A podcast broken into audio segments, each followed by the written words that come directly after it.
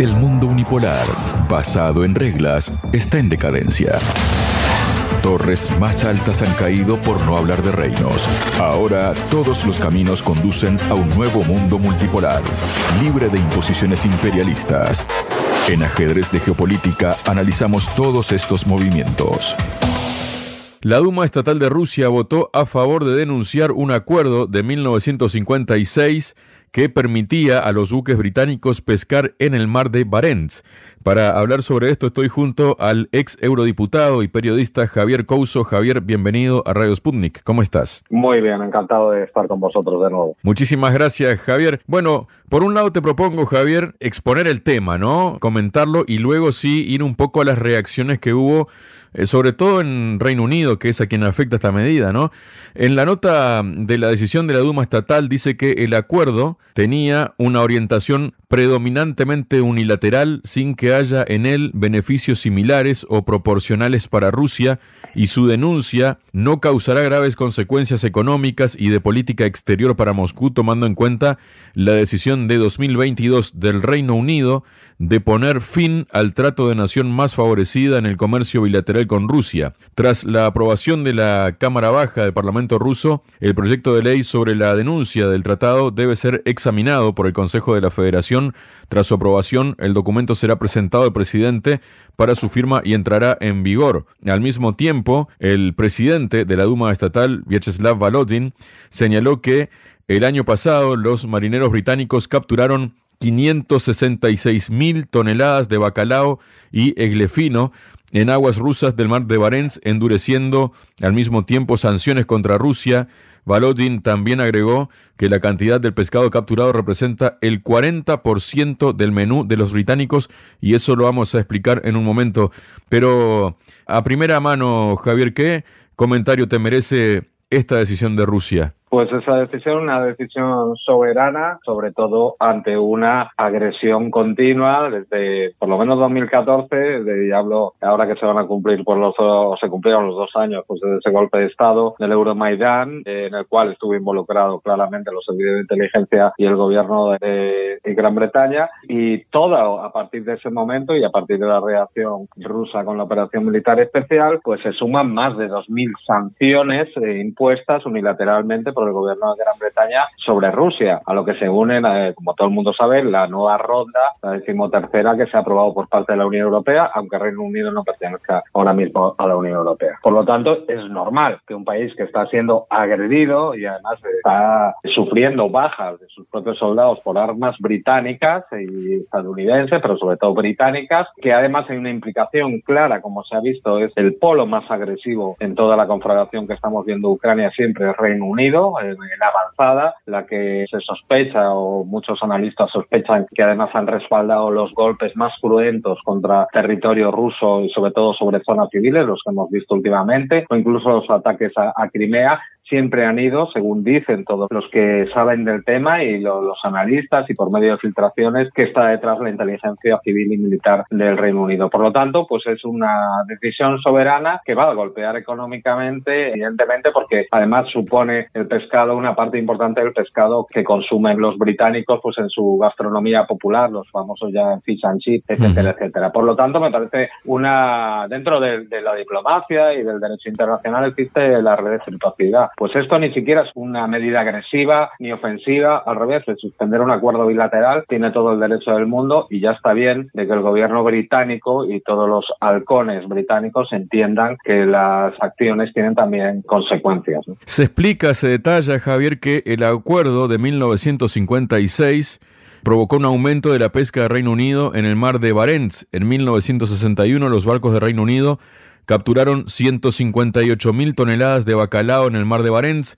Nueve años después, es decir, 1970, esa cifra había aumentado a 181 mil toneladas cuando las guerras del bacalao provocaron una reducción de las capturas en Islandia.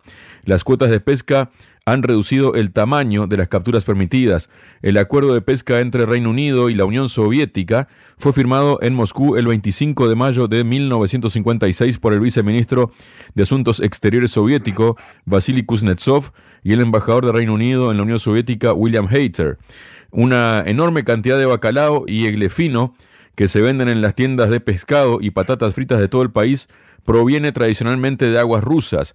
Según datos de pesca del Reino Unido, solo el año pasado se capturaron la friolera de 566.784 toneladas de bacalao en el bar de Barents. Es lo que explica una publicación del Daily Mail que se ha mostrado un poco indignada con esta situación, ¿no? Pero, ¿qué nos comentas de esta evolución, ¿no? En las cantidades sin que Rusia tuviera, digamos, algo, digamos, que le beneficiara al país, ¿no? A cambio de esta pesca que permitía en sus propias aguas territoriales, ¿no? Sí, bueno, es, sorprendente, ¿no? Es un acuerdo que se celebró en, plena Guerra Fría, cuando existía la Unión Soviética, y es sorprendente saber estos datos que hemos sabido ahora que no tenía contraprestaciones, porque normalmente cuando hay acuerdos comerciales de este tipo, por ejemplo España con Marruecos o, en Canadá, donde también pescan los, los pesqueros españoles, por ejemplo, sin un tipo de contraprestaciones, ¿no? A mí me ha sorprendido mucho que no los hubieran, ¿no? Por lo tanto, demuestra claramente esa paciencia de Rusia y esas ganas de colaborar, ¿no? Frente a lo que nos dicen los grandes medios corporativos, ¿no? Pero hay que señalar también algo que yo quiero extraer, ¿no?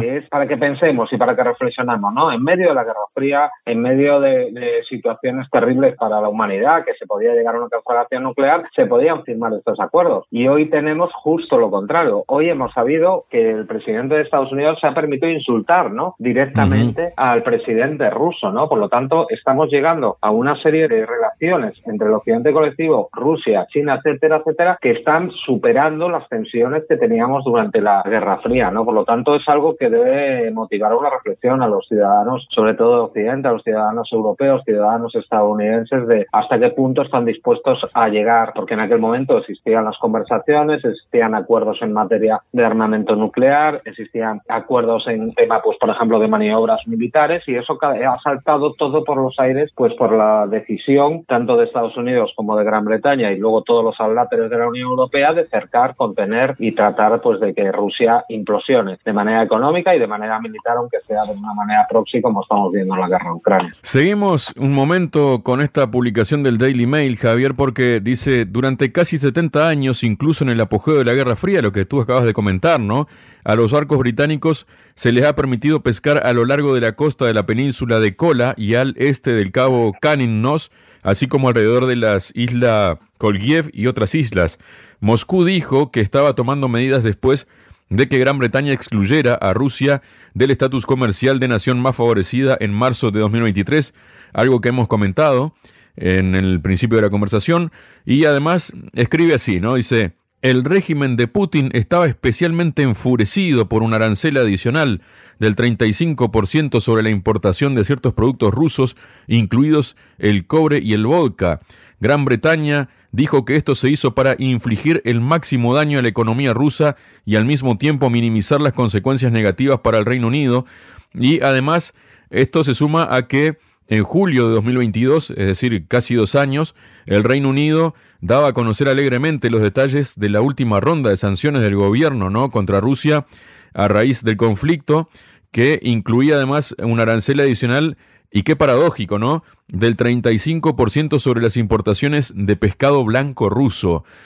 ¿Qué opinión te merece esta reacción despechada, se podría decir, del Daily Mail, ¿no? No sé si rosa la hipocresía o cómo lo valoras tú, Javier. Pues yo creo que sí, es un pensamiento últimamente de las élites occidentales de creerse por encima del bien y del mal y de creerse que tú puedes hacer acciones que son negativas en tus relaciones comerciales con un país en el cual tenías acuerdos dentro de la Organización Mundial del Comercio y permitir o esperar que la otra parte te siga permitiendo pues casi gratis total llevarte esa cantidad, esa, tú lo has dicho muy bien, 651 mil toneladas de pescado el año pasado sin ningún tipo de contraprestación, ¿no? Pero es que es que es gravoso ¿no? O sea, tú te llevas el pescado del mar de Barents porque te deja Rusia porque tienes un acuerdo de hace 70 años, pero en cambio le pones un impuesto del 35% sobre las importaciones del pescado blanco ruso que también tenía mercado dentro del Reino Unido, con lo cual las hundes, evidentemente, porque ya no son atractivas para los precios y más en la crisis total que estamos teniendo pues, en Europa y, en el Reino Unido, ¿no? Por lo tanto, me parece que viven en otra realidad, ¿no? Porque piensan, yo creo que es un pensamiento que se acerca pues a que ven a, a los rusos por debajo de ellos, ¿no? En su modo de ver el mundo, ¿no? Por lo tanto, son tontos los rusos y tienen que dejarse vapulear, ¿no? Señores, eso no es así. Las relaciones internacionales están claras en las cuales hay reciprocidad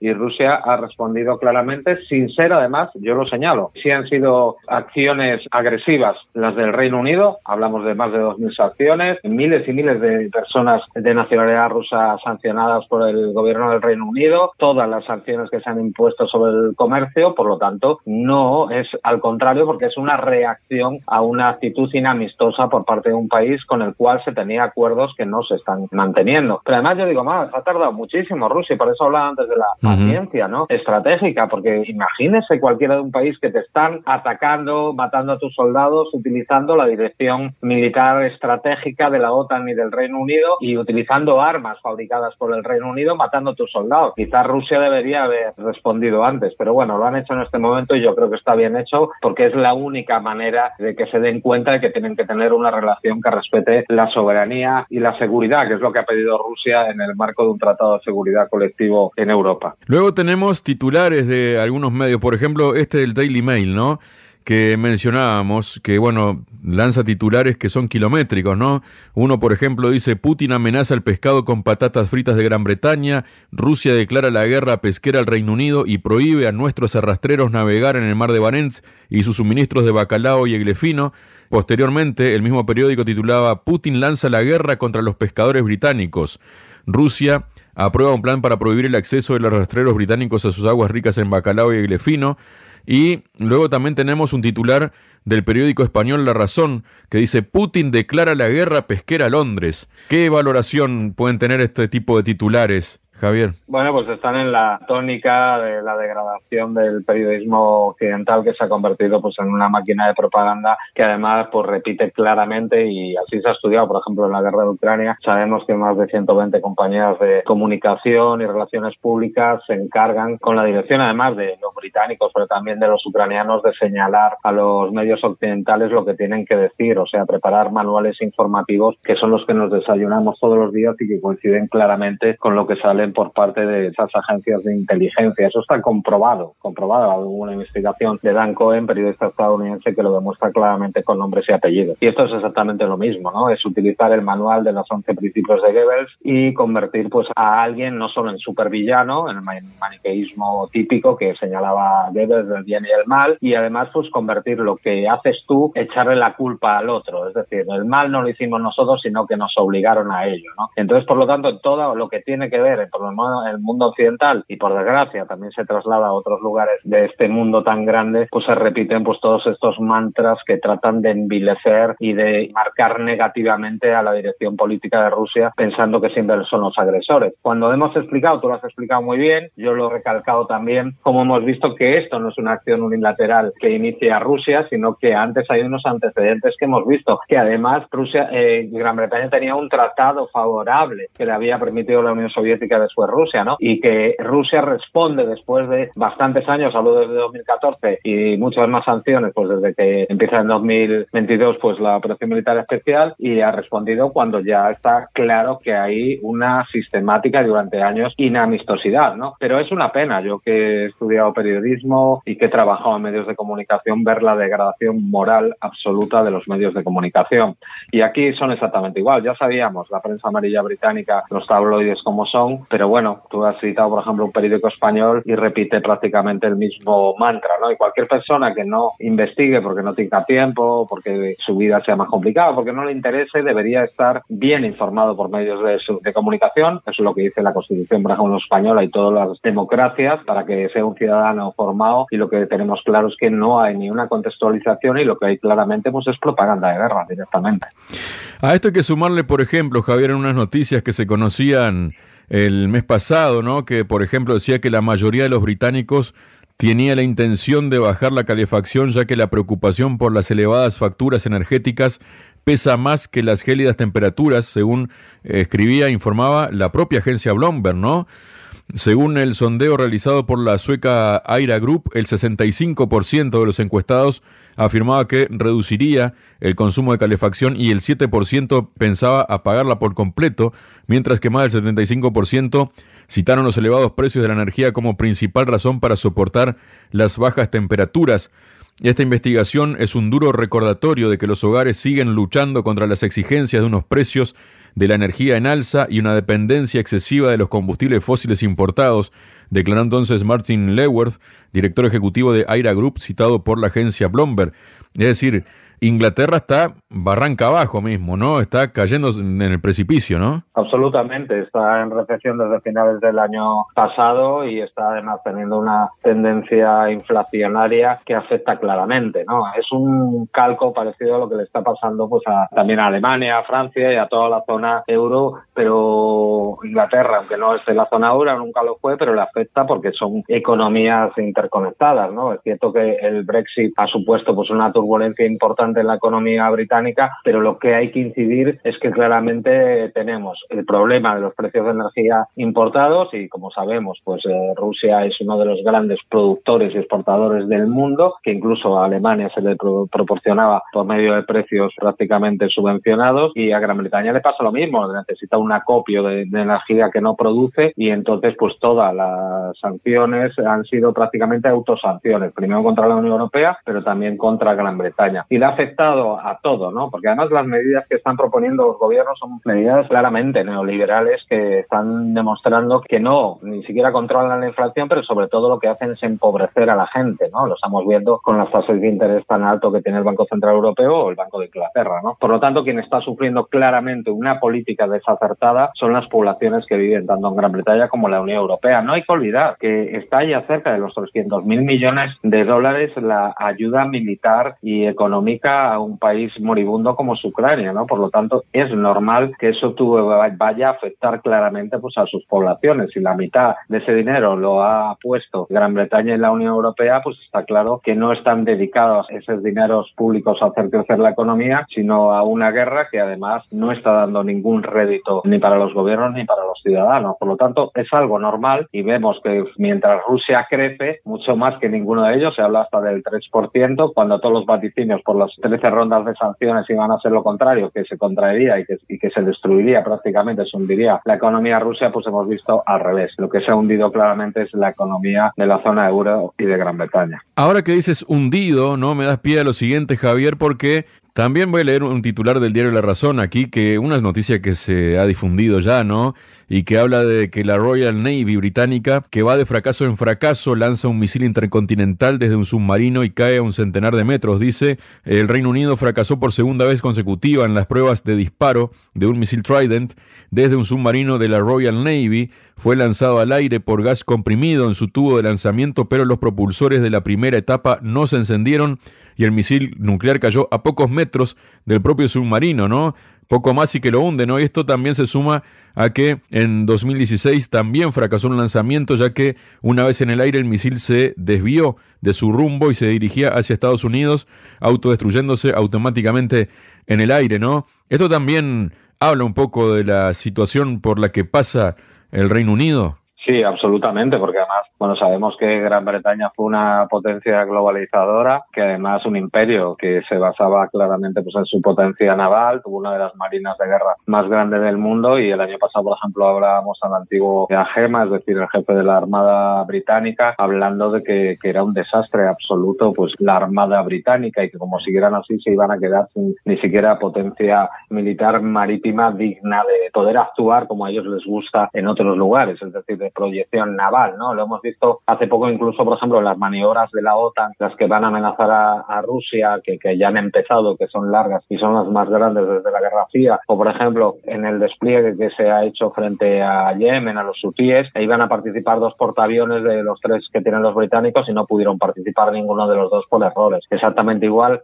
es algo muy grave, ¿no? Lo que les ha pasado, porque estamos hablando de misiles nucleares que forman parte de la situación nuclear que tiene el Reino Unido, ¿no? Por lo tanto, pues está afectando claramente a toda la OTAN, excepto a Estados Unidos, porque se está viendo que no tiene capacidad, por ejemplo, para desarrollar o producir municiones o estar al nivel de una guerra de alta intensidad. Estaban acostumbrados a tener invasiones o guerras frente a países debilitados, pues como Irak, como Libia, pero no enfrentarse a una potencia industrial como por ejemplo Rusia, lo estamos viendo ahora. Se le prometió el año pasado a Ucrania proveerle de un millón de proyectiles de 150 milímetros, que es una de las municiones que más utilizadas en este conflicto, que es de muy alta intensidad y sobre todo posicional a veces, ¿no? Y no se ha podido producir ni siquiera un tercio, ¿no? Eso demuestra que la industria europea, que se ha basado además en la descentralización y en la liberalización, es decir, en la privatización, es decir, antes que los intereses nacionales están los intereses económicos de venta, no tiene capacidad para poder desarrollar todos pues, los sistemas de armas que necesitan sus fuerzas armadas, ¿no? Y se habla de que incluso, por ejemplo, en una confrontación, Gran Bretaña o Francia, por hablar de dos países que tienen potentes ejércitos, no tendrían munición más que para dos semanas, ¿no? Compárelo, por ejemplo, con Rusia, ¿no? Por lo tanto, es un indicativo más de que toda esa apuesta, ¿no? Por la desestabilización de las zonas fronterizas con Rusia, utilizando el pivote de Ucrania, lo que ha hecho, pues, es al revés, lo contrario, ha sido, pues, como dispararse en sí mismo un boomerang que ha vuelto y que afecta claramente, pues, por toda esa dirección que tiene. Y luego vemos ahí detrás, yo, yo siempre analizo, esto es la trampa que se le a Europa, ¿no? Estados Unidos es el que sale absolutamente reforzado, desgasta a Rusia también por otro lado, pero lo que tiene claramente es a una Europa quebrada, ¿no? O sea, quiere que Europa sea una periferia subalterna, tanto a nivel económico, comercial, como a nivel estratégico, y que no sea un factor o un punto importante en el mundo frente al diferendo global que tiene con China, ¿no? O sea, quiere que no que Europa no sea un factor independiente, sino que sea dependiente de la política que decidan desde Washington. Muchas gracias, Javier. Nada, un placer. Sputnik. Contamos lo que otros callan.